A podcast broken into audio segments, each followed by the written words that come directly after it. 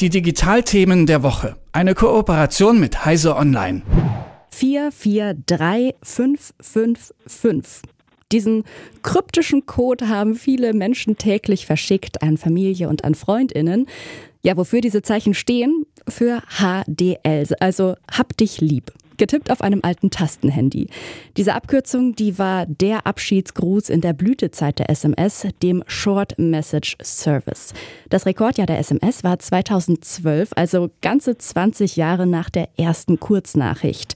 Die wurde nämlich am 3.12.1992 verschickt, also vor genau mittlerweile 30 Jahren. Was seit der ersten SMS passiert ist, warum die Kurznachricht 160 Zeichen umfasst und wie es weitergehen könnte, darüber spreche ich jetzt natürlich mit Jürgen Kuri von Heise Online.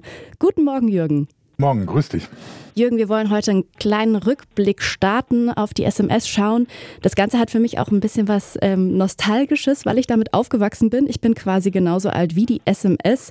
Die SMS-Kurznachricht beziehungsweise der SMS, äh, der Short Message Service, so rum. Wie fing das alles an? Naja, fing eigentlich recht früh an. Das im Prinzip der GSM-Standard, äh, das war im Prinzip der Standard, der die modernen Mobiltelefone äh, hervorbrachte. Das war die erste, der erste Standard, mit dem im Prinzip äh, Mobiltelefone für äh, massentauglich wurden. Da umfasste im Prinzip schon äh, die, die, den Short Message Service. Der war ursprünglich mal gedacht, vor allen Dingen als zur Kommunikation von Technikern untereinander, wenn die äh, mit den mobilen Netzen Probleme hatten, dass die sich verständigen konnten. Ähm, der wurde dann in den, tatsächlich offiziell in, den, in die Spezifikationen aufgenommen. 1994 gab es dann auch tatsächlich die ersten Handys, die das konnten, als der 1992 die erste SMS verschickt wurde. Gab es für die Leute noch gar keine Handys zu kaufen, die das konnten. 1994 änderte sich das und das ging dann auch relativ schnell so, dass äh, die sehr populär wurden, obwohl sie wie du schon gesagt hast, äh, kompliziert einzugeben waren über die Nummerntastatur auf den, auf den Smartphones. Da musste man teilweise dreimal drücken, um einen bestimmten Buchstaben zu erzeugen. Und das da gab es dann teilweise sogar Wettbewerbe, die Daumenkönige, die dann, äh, wer konnte am schnellsten eine richtige SMS tippen und ähnliches. Also da war doch einiges im Gange. Da hatten wahrscheinlich auch damals die Menschen Angst, dass wir alle irgendeine Daumenkrankheit kriegen oder so vom vielen Tippen, so wie das jetzt bei anderen Sachen passiert mit dem, ja, was ist das, dieser Nacken vom Smartphone auf vom nach unten schauen.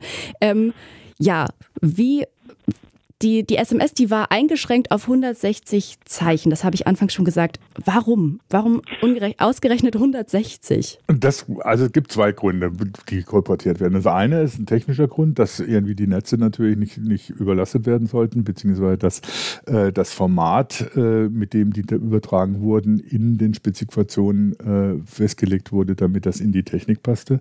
Und das andere ist, dass äh, einer der Entwickler der SMS nachgeguckt hat, wie viel schreiben die Leute eigentlich, wenn sie sich zum Beispiel Postkarten schicken und ähnliches. Und da kam auf die Idee, naja, viel mehr brauchen sie nicht. Und 160 Zeichen, die konnte man teilweise nicht ganz ausnutzen, weil dafür gingen auch noch Zeichen für die technischen Informationen zum Versand weg. Das sollte dann eben ausreichen, um eben so eine kurze Nachricht zu verschicken. Und für die Techniker war das sowieso äh, so, die mussten ja nur, sich nur möglicherweise nur sehr kurz verständigen. Mhm. Ich habe gelesen, dass die SMS zwischenzeitlich sogar kostenlos war. Wie kam es denn dazu, beziehungsweise wie kam es dazu, dass sie dann doch irgendwann was gekostet hat? Naja, am Anfang war sie tatsächlich komplett kostenlos. Das heißt, wenn ich ein Smartphone hatte und äh, der, der Te Telekom-Dienstleister das unterstützte, dann konnte ich SMS verschicken, so viel ich wollte. Die Provider, also Telekom, Vodafone und so weiter, wie sie alle hießen, damals noch Mannesmann, ähm, die haben natürlich sehr schnell entdeckt, dass das ein Geschäftsmodell sein kann, wenn man für die, für die, äh, für die SMS Geld verlängert. Und äh, das ging dann auch teilweise richtig teuer, viel, richtig ins Geld. Ähm, die, wenn man es auf heute umrechnet, dann kostet eine SMS teilweise äh, bis zu 19 Cent. Äh, eine einzelne SMS. Und wenn man sich überlegt, dass zur Hochzeit äh, in Deutschland 60 Milliarden SMS verschickt wurden, dann konnte man sich schon vorstellen, was da an Geldflüssen für die Provider drin war. Das heißt, das war natürlich dann Geschäftsinteresse zu sagen, ja, wir verlangen Geld dafür. Ähm, was sich dann aber ab 2012 so in dem Zeitrahmen wieder geändert hat, wo die ersten Pauschaltarife kamen und heute ist ja ähm, SMS wieder komplett kostenlos für die Leute, die sie noch benutzen wollen. Also war eine gute äh, ja, Goldgrube, die SMS. Mhm. Dann gab es ja irgendwann auch noch die MMS, aber die hat sich, war irgendwie nicht ganz so populär, oder? Habe ich das einfach nur nicht mitbekommen? Naja, das war der Versuch, SMS so ein bisschen in die moderne Zeit zu bringen. Auch gerade dann, wenn, wenn als die Smartphones aufkamen, mit die ja natürlich ein bisschen mehr konnten, ähm, dass man nicht nur einen kurzen Text verschicken konnte, sondern eben auch Bilder und Videos und ähnliches. Das hat sich aber überhaupt nicht durchgesetzt, zumindest als MMS nicht, die äh, auch am Anfang, als sie eingeführt wurde, eben auch kostenpflichtig war, noch mal ein bisschen teurer als die SMS dann zu dem Zeitpunkt. Ähm, und das hat für keinen irgendwie so richtig Sinn ergeben, was er da machen sollte. Die SMS war irgendwie eingeführt als eben sehr kurze Nachricht, die teilweise eher eben auch ihre ganz eigenen Abkürzungen äh, hervorgebracht hat äh, um da Text zu sparen. Und deswegen war die MSS, MRS erstmal überhaupt nicht angesagt und hat dann natürlich auch sehr schnell Konkurrenz bei den Smartphones gekriegt durch Anwendungen, durch Messaging-Anwendungen, die dann äh, solche Dienste sowieso schon brachten und auch längere Texte ermöglichten und ähnliches. Da hat die MS äh, keine, keine, keine, keine Chance gehabt und die wird auch in Zukunft keine Chance haben. Also Vodafone wird sie in demnächst abschalten, sogar zum Beispiel. Mhm. Und wie sieht das bei der SMS aus? Wird die auch irgendwann abgeschaltet?